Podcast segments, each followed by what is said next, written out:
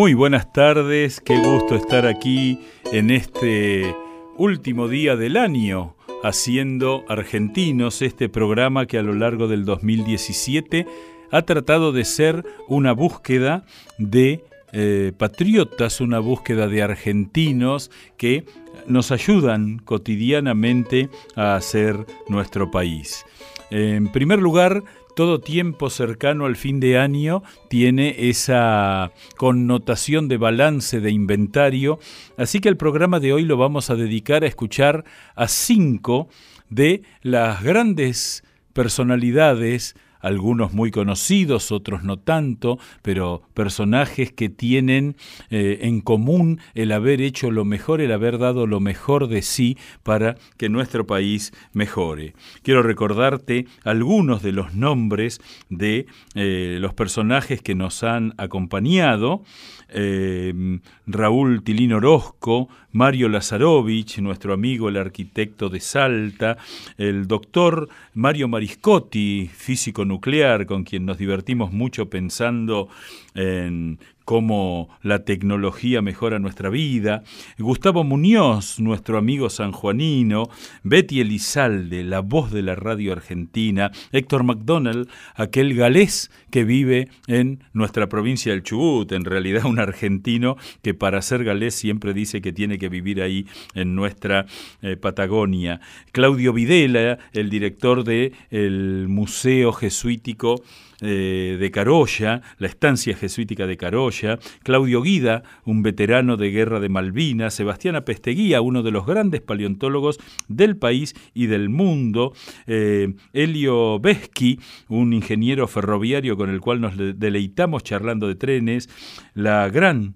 Graciela Fernández Meijide, eh, un personaje grandioso de nuestro tiempo, el gran escultor Antonio Pujía, nuestro amigo Esteban Peikovich, Daniel Baracali, el hombre responsable de las publicaciones del Teatro Colón, un amante de la música, Emilio del Guercio, compañero de la misma escuela secundaria y uno de los grandes músicos argentinos, Sara Facio, la fotógrafa argentina, Ramón Navarro, ese gran músico, Juan Carlos del Misier, el santafesino, que es la gran voz de la radio argentina, Claudia Vilte, aquella muchacha que en el norte eh, eh, allí se ha dedicado a combinar la música y la gastronomía, el chango Spasiuk, Guillermo Ariza, Marcela Ternavasio, Ariel Pablo Hackel, Luis Brandoni. Bueno, eh, después te voy a seguir nombrando quienes nos han acompañado aquí en este año.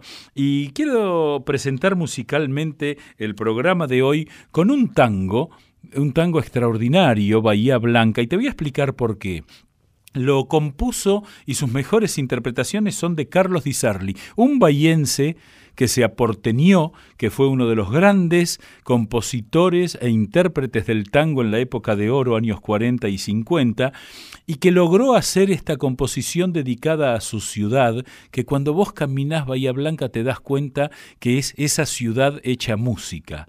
Entonces, porque nos gusta la gente que ama su terruño, que es capaz de ser universal, pero nunca olvida sus raíces, vamos a escuchar al maestro Carlos Di Sarli en esta versión de Bahía Blanca que si tenés dos por dos, ponete a bailar.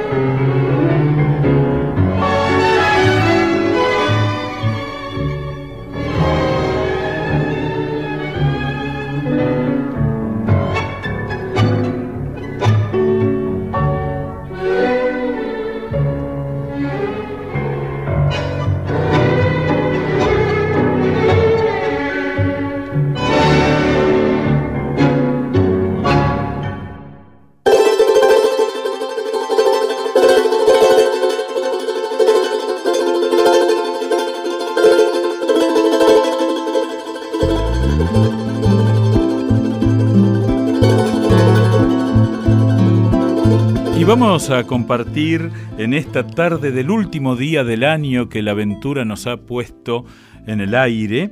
Eh, vamos a escuchar a la voz más grande femenina de la radiofonía argentina en toda su historia. Cuando yo se lo digo personalmente, ella eh, me dice que no, pero escuché cómo empezó la vida de Betty Elizalde en la radio. Fíjate dónde eh, participó de un concurso y ahí cambió su vida. Nos va a hablar del peruano parlanchín de Hugo Guerrero Martínez y sobre todo cómo la radio le dio todo y la radio no le debe nada. Escucha la mejor voz, además diciendo cómo hizo el país eh, trabajando en la radio.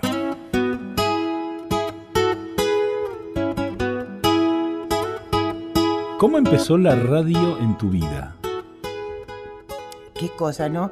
Es tan difícil decir o rastrear en qué momento nace una vocación, pero yo iba a hacer medicina, que era mi gran pasión, y un día fui a un estudio de radio porque era un concurso para estudiantes secundarios y respondías preguntas y te daban premio, plata para la, semanita de vacación. en esa época no había viaje a Bariloche, alguna que tenía un papá con una quinta, te, te prestaban la quinta para ir unos días a la quinta. Bueno, entonces juntamos esa plata. Yo dije, bueno, acá te regalan 80 pesos si ganamos. Anoté a toda la división en un programa de Radio Splendid para estudiantes secundarios, ganamos esos 80 pesos.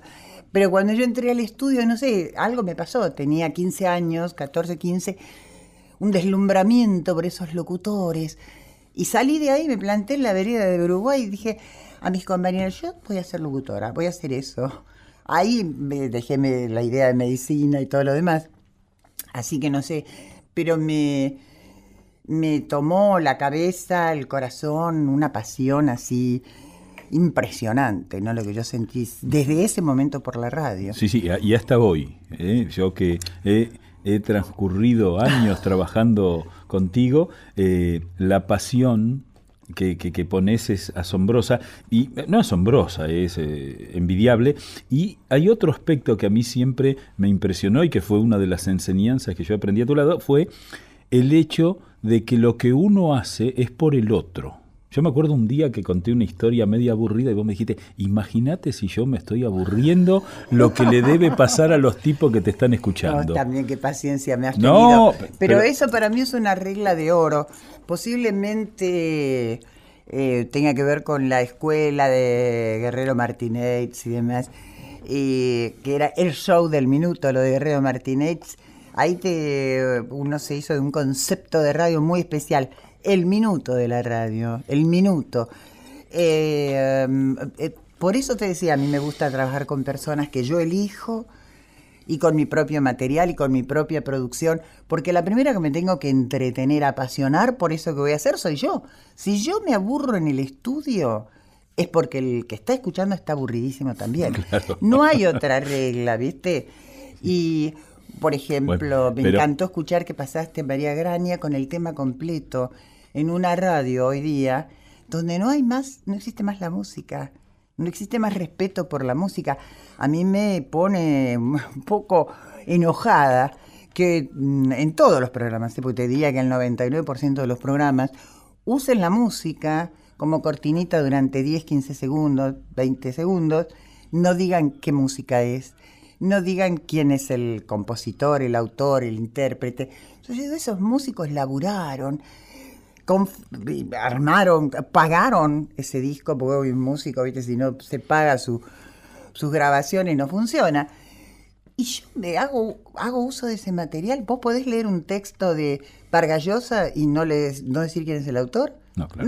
No. Eh, bueno, entonces la radio en ese sentido ha dejado de, de, respetarse a sí misma, ¿no? Y en general, las personas que hacen radio, esto no lo, no lo sienten así. Yo creo que hay personas, como, bueno, no voy a hacer nombres porque no vale la pena, personas que hacen radio y que sienten todo eso que vos describías que yo siento, y personas que van a la radio a hablar. Y nada más, hablar a la radio, y no es así.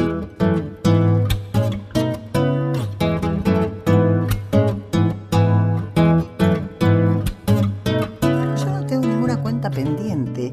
Este fue mi ámbito. Y yo hice todo lo que soñé, las locuras que yo he hecho en el estudio, volver loco a los operadores, con los niveles de sonido. Pati, te alejas del micrófono. Sí, porque el segundo plano me parece interesante en la radio.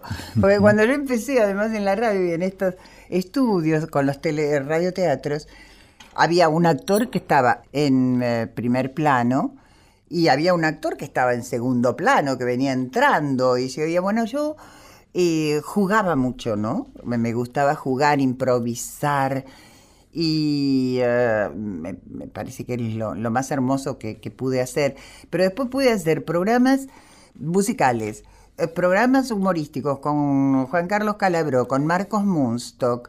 Con, Vos trabajaste en radio con Marcos Munstock. Ah, con Marcos hicimos cosas. ¿Te puedo pedir que cuentes la famosa anécdota de cuando decidieron llevar el teléfono al estudio. Ah, bueno. Eso es buenísimo porque hoy es de la casi, pero casi no se entiende la radio sin el teléfono en el estudio, sin el oyente. Estaba prohibido por la ley de radiodifusión dar el teléfono. No podías decirle a la gente, llámeme, escríbame, nada para este, salvar eso decías, esta es Radio Nacional, ubicada en Maipú, tanto, con teléfono tanto, pero nunca escríbame, llámeme, nada por el estilo.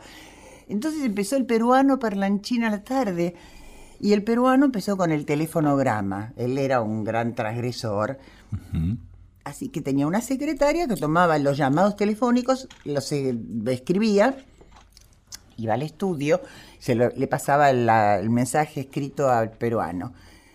Y entonces con Marcos, que hacíamos su programa a la noche, Marcos Munstock, 12 y cuarto a 2 de la mañana. Que quizá haya gente que no lo sepa, Marcos Munstock es locutor nacional.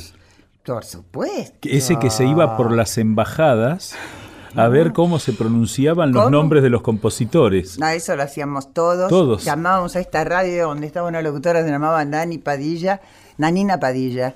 Y antes de decir un nombre que no sabíamos cómo se pronunciaba, la llamábamos Nanina, estos alemanes, rusos, polacos. Después si tengo tiempo te cuento otra de Marcos Munstock. Y entonces eh, estábamos nosotros preparando el programa en la casa de Marcos y, Marcos este, dice, che Betty, viste que el peruano lee mensajes, ¿qué te parece si nosotros ponemos el teléfono en el estudio y hacemos que nos llamen en directo?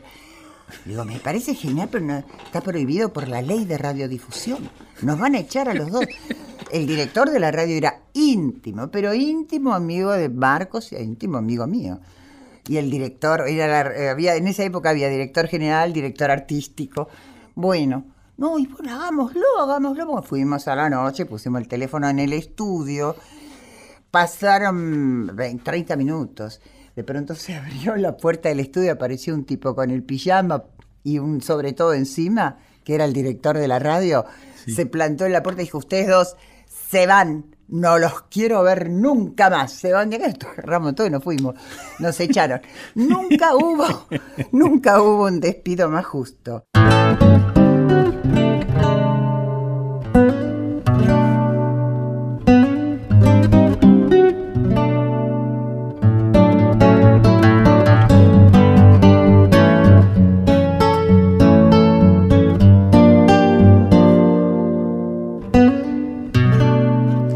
Seguimos aquí en Argentinos por Radio Nacional, la radio de todos. Y vamos a escuchar ahora a uno de los grandes músicos de la modernidad argentina, Emilio del Guercio, que mm, nos cuenta cómo comenzó su pasión por la música, sus caminatas por el Bajo Belgrano, compartimos el colegio, el Instituto San Román, allá en el, Bajo, con distinción en tiempos, y después eh, cómo eh, descubrió que su vida iba a ser artista, eh, iba a ser un artista para siempre y además cómo, siendo artista, hizo mejor la Argentina. Escuchalo del Guercio.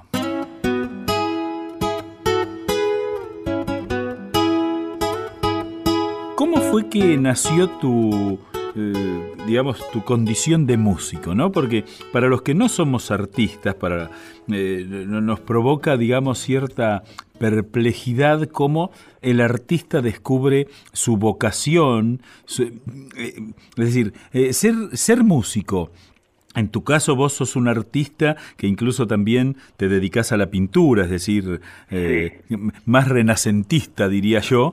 Eh, ahora, eh, ¿cómo descubriste esa vocación? ¿Se convirtió en un oficio? ¿Se convirtió en una profesión? ¿Cómo, cómo te definirías como músico?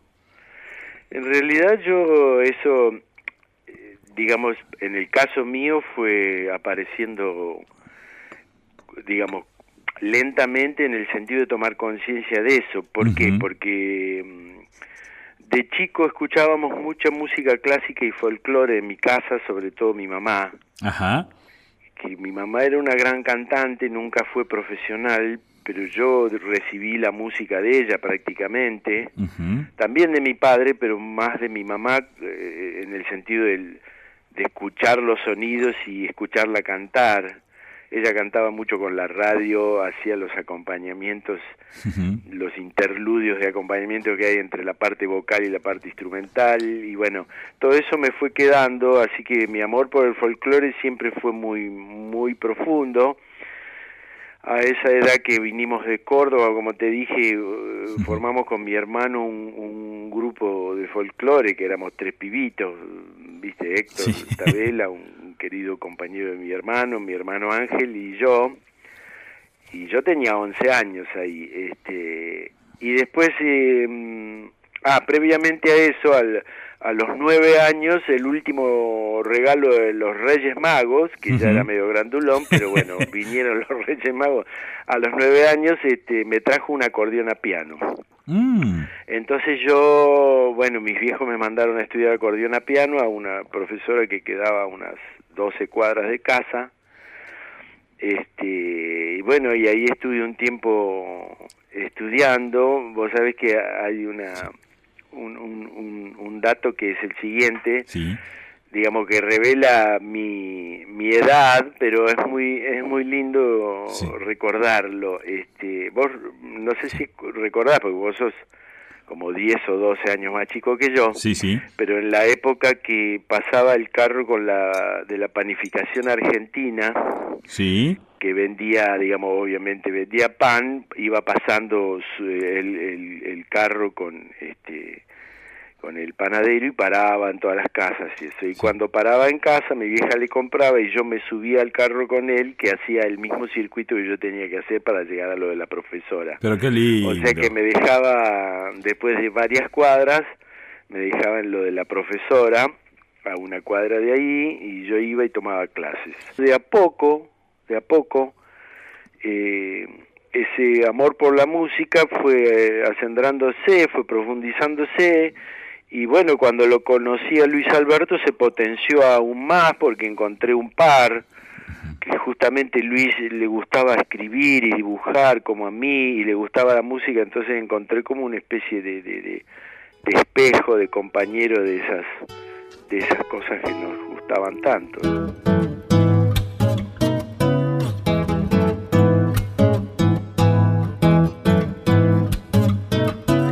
Gustaría mucho preguntarte, Emilio, eh, ¿cuándo fue que descubriste que tu vida iba a ser ser artista? ¿No? Porque eh, vos en el San Román fuiste perito mercantil o bachiller. No, bachiller. Bachiller.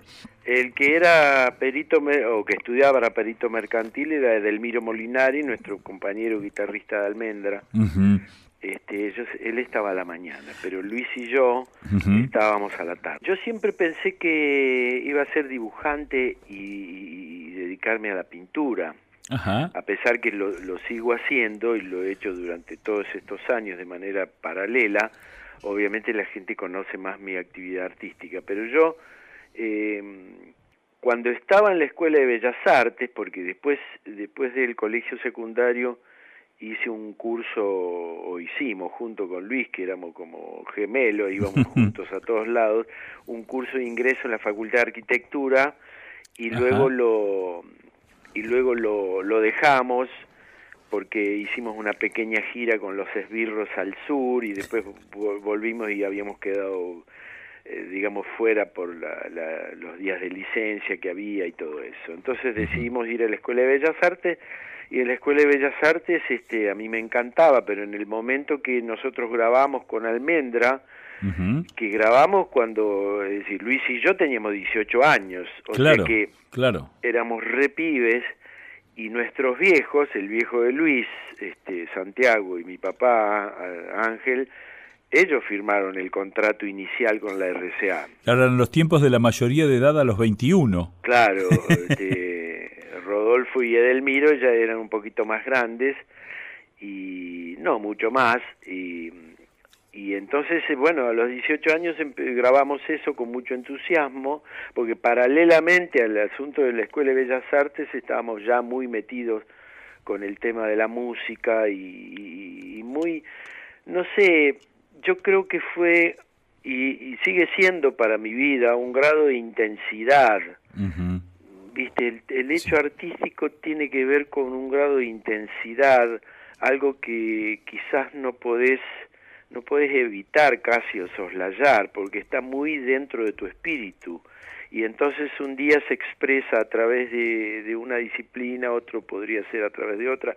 En el caso de la música claro como encontramos un modo que, es el modo de, de, de una especie de, de mini cooperativa, que es un grupo en donde todos se potencian con ideas y, y se auto se autoentusiasman y se contagian ese entusiasmo.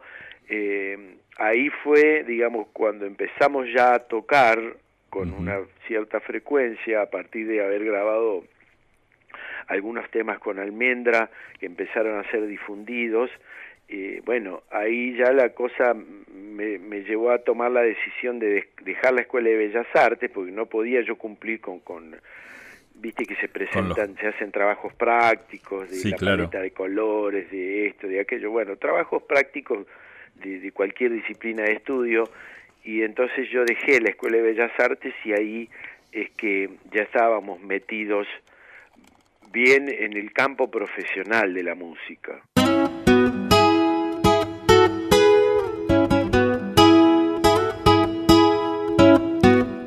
Y te quiero contar que a lo largo del año nos dimos el gusto de charlar con muchos amigos y uno de ellos es el arquitecto Mario Lazarovich, que durante mucho tiempo se encargó de hacer de Salta una de las provincias argentinas que mejor conserva su patrimonio cultural. Por eso quiero que escuches cómo Mario nos cuenta que hacer de un edificio del pasado algo vivo y presente hoy nos permite construir un futuro mejor. Así que, Lazarovich, si te interesa escuchar el reportaje completo de todas estas personas que nos han acompañado, entras en www.radionacional.com.ar barra argentinos y ahí podés descargar todos, todos los reportajes. Estamos sorprendidos ahora en este tiempo de balances la cantidad de gente que ha escuchado los reportajes después que los pusimos al aire. Les mandamos un saludo a todos ellos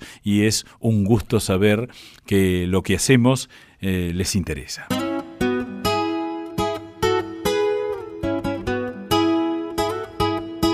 Vos sabés que para todos los que no somos salteños es un enorme motivo de orgullo cuando uno visita tu provincia y cuando uno tiene la posibilidad de, ver por televisión, de, interiorizarse a partir de lo que uno lee, el eh, cariño y lo bien conservado que está ese centro histórico de Salta en un país que a veces la modernidad eh, influyó no, digamos negativamente, pero demasiado quizá en lo que son los cascos centrales, ¿no?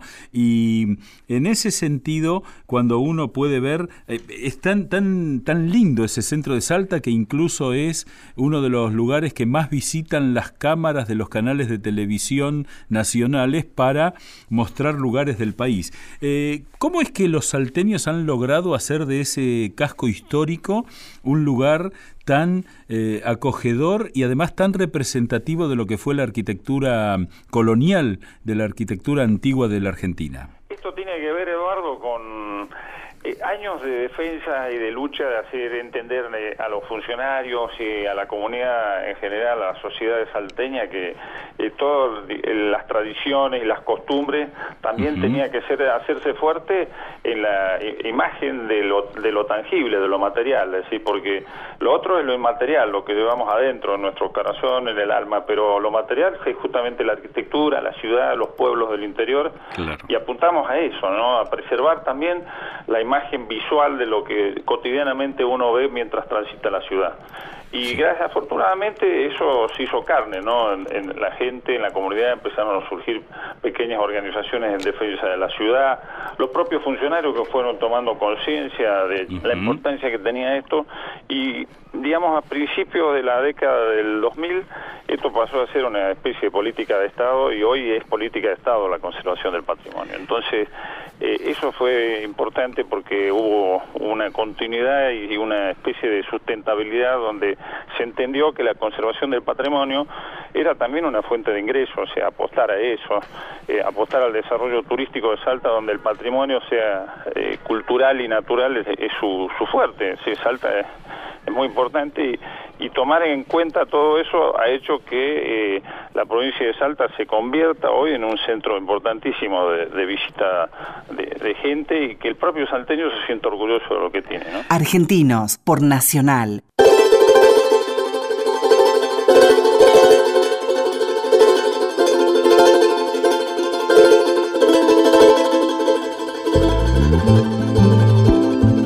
Seguimos aquí en este último programa del 2017 de Argentinos, recorriendo el listado de los argentinos que nos acompañaron, la historiadora Rosarina Marcela Ternavasio, una gigantesca historiadora que va a dar mucho que hablar, Guillermo Ariza, amigo y político en las sombras, el Chango Espaciuque, músico, el gran imitador y amigo Ariel Tarico, ese hombre que hizo un tren en miniatura allá por o Pablo Hackel, el querido amigo y gran actor Luis Brandoni, Mario Paso, descendiente de don Juan José Paso, que nos habló de los descendientes de los que hicieron el país, el director del Museo Nacional Ferroviario, Luis Gutiérrez, el historiador Luis Alberto Romero, eh, Tete Custaró, Antonio Castiglione, amigo, pariente y, gran historiador eh, santiagueño, Claudio Mansi, nieto de don Homero, eh, el ingeniero Orlando Costa, el gran amigo, entrañable amigo Mario Marquich, nuestro amigo el veterinario Juan Enrique Romero, el Chango Cárdenas que nos permitió celebrar los 50 años del golazo del centenario, el gran Pedro Luis Barcia, Justo Carvajales, Franco Mochia, Dora Barrancos, una mujer increíble que nos contó su trayectoria y queda pendiente seguir esta charla. Manuel Vila, Zulma Brandoni de Gasparini, la primera gran mujer paleontóloga argentina. Y el día de Navidad, el día de la Nochebuena, Monseñor Santiago Olivera, que eh, de alguna manera nos permitió hacer un gran cierre. Vamos ahora a escuchar a Sara Facio. La fotografía, cómo pudo ella como mujer entrar en ese mundo y nunca olvidar que ella dejó porque la fotografía de prensa no se trata de lo que piensa el fotógrafo.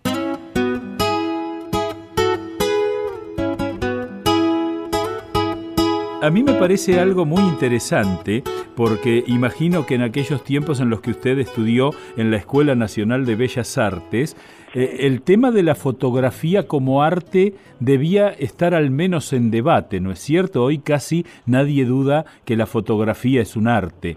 ¿Cómo eran esos tiempos? Bueno, eh, es bastante es complejo lo que usted dice porque en realidad la fotografía no existía en la Escuela Nacional de Bellas Artes. Estamos hablando de los años 40, 50, 50. Claro. Los años 50, eh, en realidad hice la carrera en la década del 40, porque comencé en el 46 y me recibí en el 53 de modo que en esa época la fotografía era simplemente un comercio más que había en los barrios, donde la gente cuando los niños tomaban la comunión o las eh, parejas se casaban, eh, lo frecuentaban, nada más. Y, recién después, después que yo hice con mi compañera de esa época, que era Alicia D'Amico, hicimos un viaje de estudios a Europa. Ahí descubrimos que la fotografía también era un medio de expresión, ni siquiera se consideraba tampoco arte y en los e años 50. E ¿no? esa etapa en París, usted va, usted viaja con Alicia, ¿no es cierto? Sí, sí, y ganamos, este, bueno, no ganamos, nos dieron una beca, en ese momento se llamaba no beca, sino eh, estudiantes patrocinados, estudiantes patroné del gobierno francés, quería decir que el gobierno de Francia lo ayudaba a realizar estudios en Europa, en París sobre todo, ¿no? ¿Y allí cómo fue el encuentro con la fotografía? Y ahí en, las vacaciones de, de París, que hacía un calor insoportable, igual que ahora, este decidimos hacer un viaje por Europa eh, para ver museos. Obviamente nuestra misión era eh, la historia de la, del arte, ¿no? Y ver los museos de Europa, entonces fuimos, por supuesto, primero que nada a Italia, a ver los grandes museos italianos, y después pasamos por Alemania. Y en Alemania nos encontramos en una ciudad en, Frankfurt creo que era, no en Múnich, en Múnich nos encontramos con un amigo nuestro que era ingeniero, sí. un chico, igual que nosotras, recién recibido, eh, que estaba haciendo también un trabajo tipo beca en la empresa Mercedes-Benz de los automóviles, porque en ese momento Fangio en Europa es lo que hoy es eh, Messi, ¿no? Sí, claro, claro, claro, claro. Era una figura, uno decía Argentina y te decía, ah, Fangio. ah, qué, qué, interesante eso. Sí, entonces este, Fangio nos abrió la puerta para que este chico que estaba con otros muchachos también argentinos, eh, todos ingenieros, haciendo un trabajo en la Mercedes, eh, todos, todos se habían comprado cámaras fotográficas porque era era 1955, sí, eh, todavía era posguerra. Claro. Y empezaban todas las fábricas en Europa, sobre todo en Alemania, a trabajar. Claro, claro. Y la, la industria de fotografía era una de esas grandes eh, empresas que, que reanudaban la tarea, ¿no? La, la Lens, que hacía los microscopios, que era conocida por la cámara Leica. Claro. Después estaba la Boylander, que también era muy muy famosa en ese momento.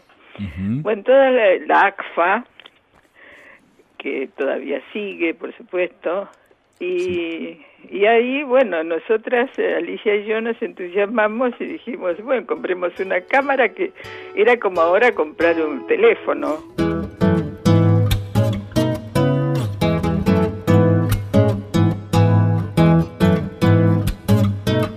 Usted creó las secciones eh, especializadas en Clarín, en La Nación, creó la fotogalería del Teatro San Martín, que esperemos que en poco tiempo vuelva eh, a ser. Yo, debo, yo durante años mis pasadas por Corrientes eran entrar a la fotogalería sin saber que había sido usted el alma, el alma mater, ¿no? Y ahí, me, digamos, cuando usted trabajó, trabajó también en lo que sería eh, prensa. Y yo me voy a permitir leer una frase que usted dijo, que es, la fotografía de prensa no se trata de lo que piensa el fotógrafo, por eso dejé y la mayoría de los que empezaron conmigo también. Eh, ¿Cómo es eso de que la fotografía de prensa de alguna manera es como un corset para el pensamiento del fotógrafo? No es un corset, eh, es que los intereses son diferentes. Bien. Cuando un fotógrafo hace las tomas de la actualidad, eh, es lo que él ve. Y luego el editor del diario, la revista, eh, quiere usar ese material para dar su idea, no la idea del fotógrafo, sino la idea del que escribe el artículo o la línea del diario.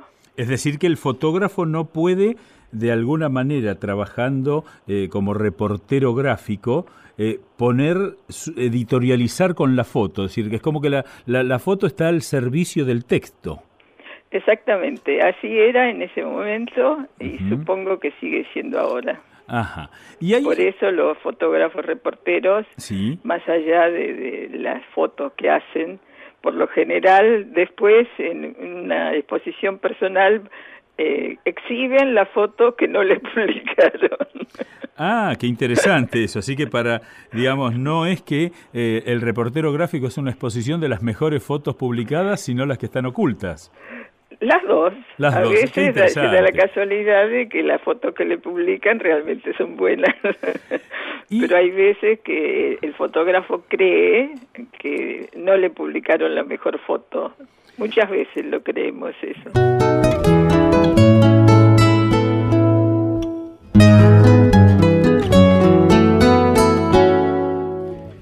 Seguimos en Argentinos en este último programa del 2017 por Radio Nacional, la radio de todos. Y vamos a cerrar este recorrido de los grandes reportajes del año con una mujer entrañable que nos permitió descubrir aspectos que por lo menos yo no conocía que fue esa charla amable que tuvimos con Tete Custaró, su infancia allá en el Alto Valle del Río Negro, a los 12 años profesora de piano, y cómo se dedicó al periodismo cuando un día caminando por La Plata se encontró con Ernesto Sábato.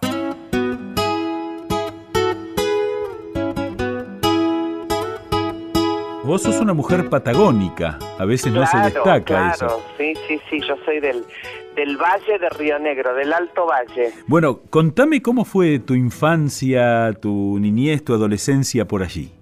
Bueno, una infancia con eh, mucho contacto con, eh, pese a que yo vivía en la ciudad, yo vivía en General Roca, este, pero mucho contacto con la naturaleza, porque eh, mm, el valle es un lugar que que era un desierto y que después, bueno, con la, la, posibilidad de la llegada de los inmigrantes y, y, y Chipoletti, el ingeniero Chipoletti, que fue el que dijo, con este río acá, ¿cómo puede ser que no se hagan canales y que no haya riego y que no se que no haya este producción y todo lo demás y no se pueda plantar?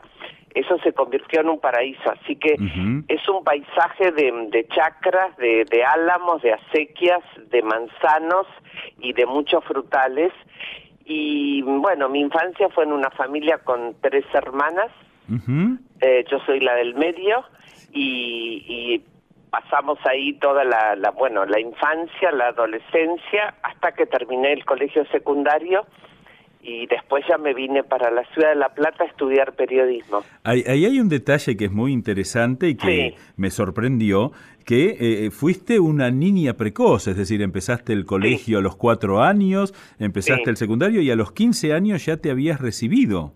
Exactamente, porque mamá fue la que impulsó eso con todas las hermanas y porque no había no había jardín de infantes, entonces claro. Eh, a los cuatro años mamá es, mamá es docente y entonces, bueno, decía, bueno, este un poco también para aliviarle el tema de que estuviéramos en, en, un colegio y que bueno nada este, y vio que podíamos tener posibilidades eh, en cuanto a, hacer eh, este este adelanto así que bueno también empecé a esa edad a estudiar piano así que este, a los 12 ya era profesora de piano también. Qué maravilla, qué maravilla. Teoría y solfeo, sí. Y, decime, eh, digamos, bueno, ¿llegaste a La Plata y a La Plata fuiste con toda tu familia o fueron No, no, no, no, ah. con yo tenía mi hermana más grande que ya estaba estudiando en La Plata, así que fui a vivir con ella y ahí estudié porque cuando tuve que elegir una carrera universitaria, yo quería una carrera con un contenido humanístico. Y, y, las tradicionales no eran lo que más me, me gustaban. Y descubrí en esos, en esos manuales que hay de, de carreras universitarias que La Plata era el único lugar en ese momento que se podía estudiar este, la carrera de comunicación, o sea, la carrera de periodismo. Así que eh, me encantó eh, la propuesta. Nosotros era la escuela superior en ese momento con rango universitario que dependíamos de la, de la Facultad de Humanidades de La Plata. Y bueno, así que decidí esa carrera y un poco también porque mi padre toda la vida había sido, este, tenía una agencia de publicidad, era representante del diario Clarín, del diario La Nueva Provincia. Y aparte él tenía programas de radio y a mí era un trabajo el de él que me encantaba, ¿viste? Entonces era era este, lo que había visto era lo que yo quería seguir.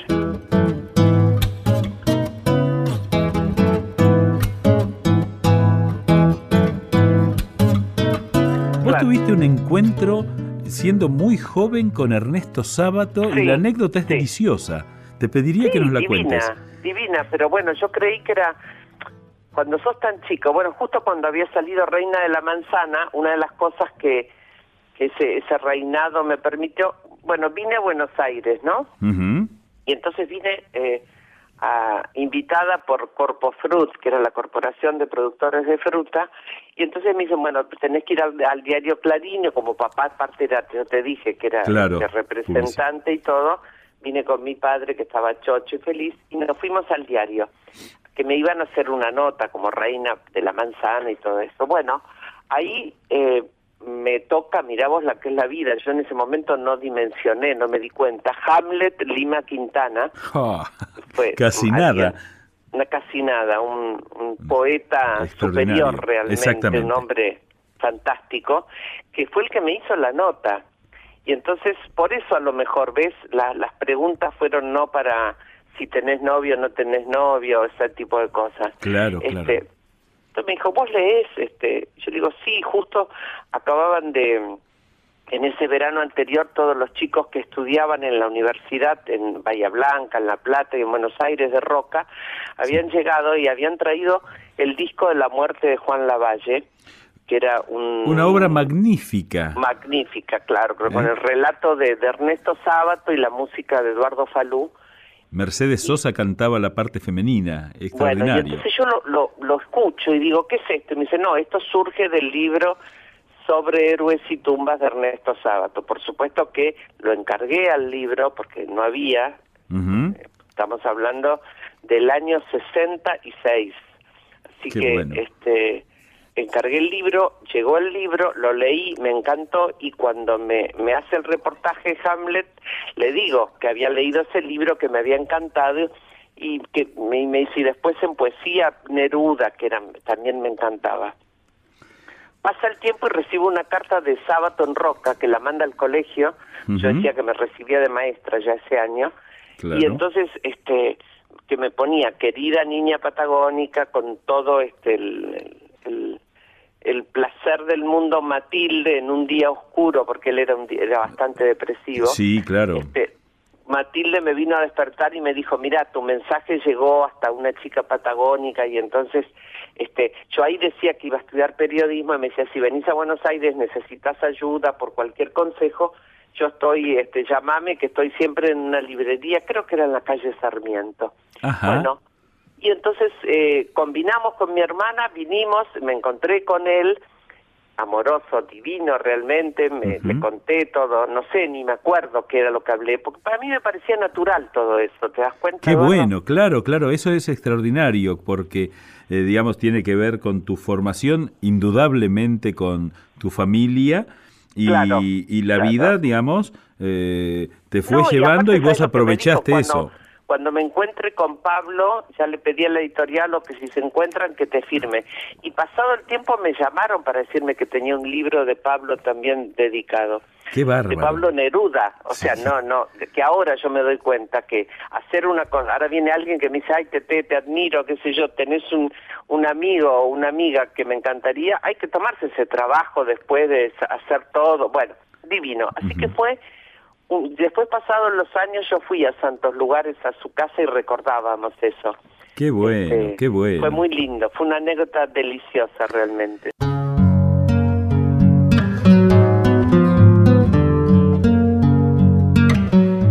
Y llegamos al final de este ciclo del 2017 de Argentinos y quiero agradecer a la gente que hizo posible esto nuestros operadores, Diego Rosato, Ignacio Guglielmi, Leonardo Zangari, y también los productores que nos han acompañado, Hugo Gullman, y sobre todo te quiero decir que no hubiera sido posible este programa sin la eh, dedicación, sin el esfuerzo de Santiago Pfeiffer. Quiero destacarlo porque mm, a veces hacer un programa de radio sale fácil, pero no es fácil lograr que salga fácil.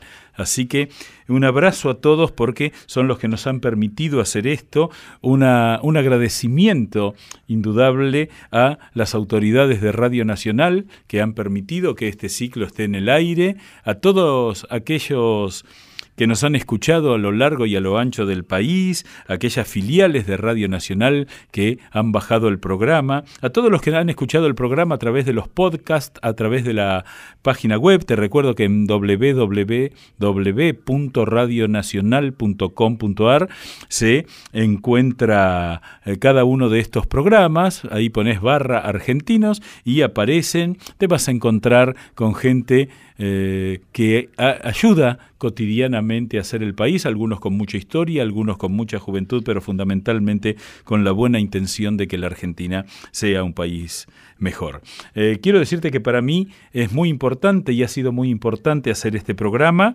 Eh, había un viejo sacerdote que yo conocía ya en mis años juveniles, el padre Enrique Tiscornia, Agustino de la Asunción, que cada vez que uno se despedía de él, un hombre de mucha fe, hacían cola en el confesionario para confesarse con él, ahí en el Bajo Belgrano, en Nuestra Señora de las Mercedes, cada vez que te saludaba te decía, hasta más vernos. Es decir, si no nos toca vernos pronto, si no nos toca escuchar, escucharnos pronto, seguramente en algún rincón de la patria, en algún rincón de la historia y en algún rincón de nuestros corazones nos vamos a encontrar. Así que yo me quiero despedir musicalmente eh, con Rapsodia Bohemia y te quiero explicar por qué.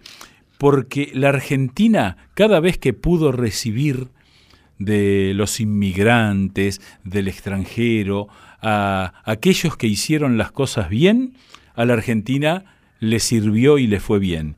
Y yo no sé si existe en los tiempos modernos música mejor que esta que te voy a ofrecer, Rapsodia Bohemia por Queen. Eh, como decía Enrique Tiscornia, hasta más escucharnos. Feliz 2018 y que todo sea para mejor.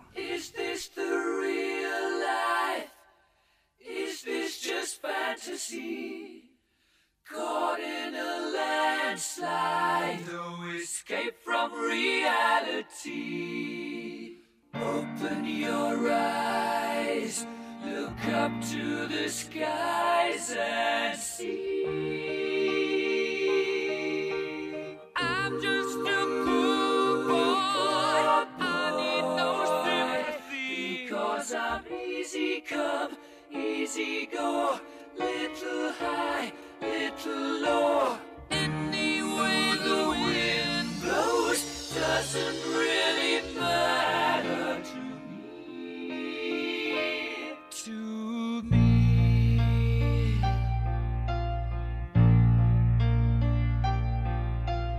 Mama just killed a man, put a gun against his head, pulled my trigger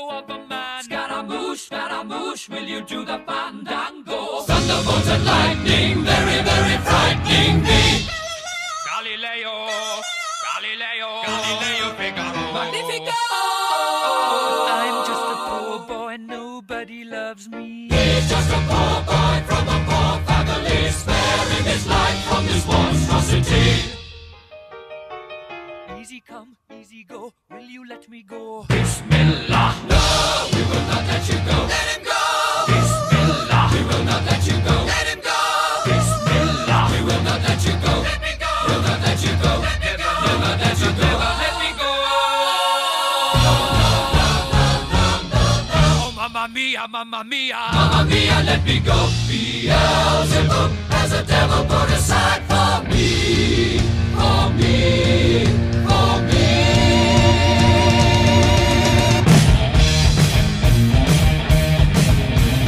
Argentinos por Nacional, la radio de todos.